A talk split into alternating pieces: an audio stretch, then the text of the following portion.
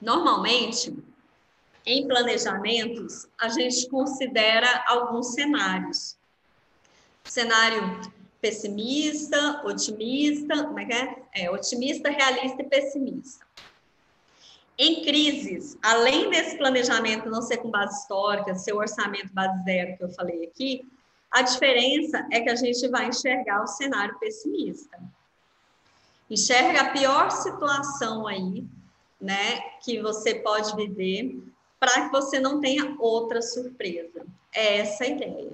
Eu vou simular o pessimista e correr atrás do otimista, obviamente, mas nesse momento você não pode errar de novo, né? Se lá atrás eu não me resguardei, estou impactado com essa crise, eu não posso ficar imaginando um, um planejamento, uma manhã dos sonhos, se ele não é real. E eu não posso planejar o real, porque esse real está muito distante. Então, vou planejar o que de pior pode acontecer e vou me preparar para isso, mas continuar correndo atrás do melhor.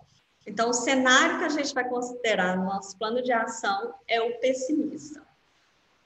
E aí, o que, que você vai imaginar aí, né? Quais são as receitas novas, é, se eu tenho novos produtos, novos canais de venda. Eu não vou, não vou me aprofundar nessas possibilidades do mercado, eu deixo isso com a Nana cair é, que é a maravilhosa, que ensina a fazer isso aí, se reposicionar no mercado, pensar em novas possibilidades de produto e serviço, deixe isso com ela.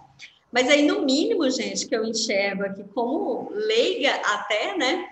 Leiga não, mas é, que eu enxergo é que você, no mínimo, tem que estar online. No mínimo, você, ah, o seu, alguém vai procurar no Google pela sua empresa, ela tem que aparecer, sabe? No mínimo. E aí, hoje, não é mais é, não se trata mais de estar ou não online, é como eu vou estar online, porque tem mil possibilidades também.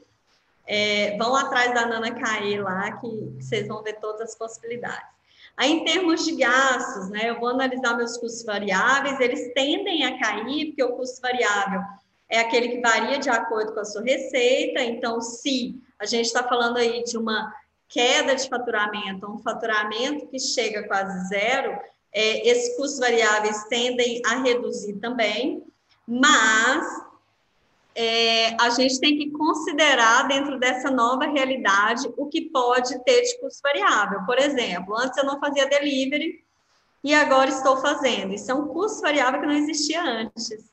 Né? Então, enxerga, ele tende a cair porque você não está tendo tantas vendas quanto antes e ele é diretamente proporcional as suas vendas. Mas se eu remodelei o meu negócio e o custo variável entrou aí, ele pode até aumentar, né? Entendendo aí essa nova realidade de logística, de entrega, de uma forma geral.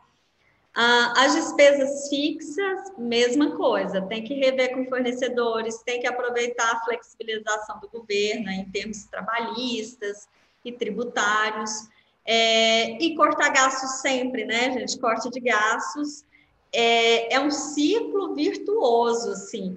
Eu corto, é, enxergo quais são os maiores gargalos, as maiores despesas, o que, é que eu posso terceirizar, como que eu posso melhorar a produtividade da minha empresa para diminuir os custos inerentes a essa produtividade.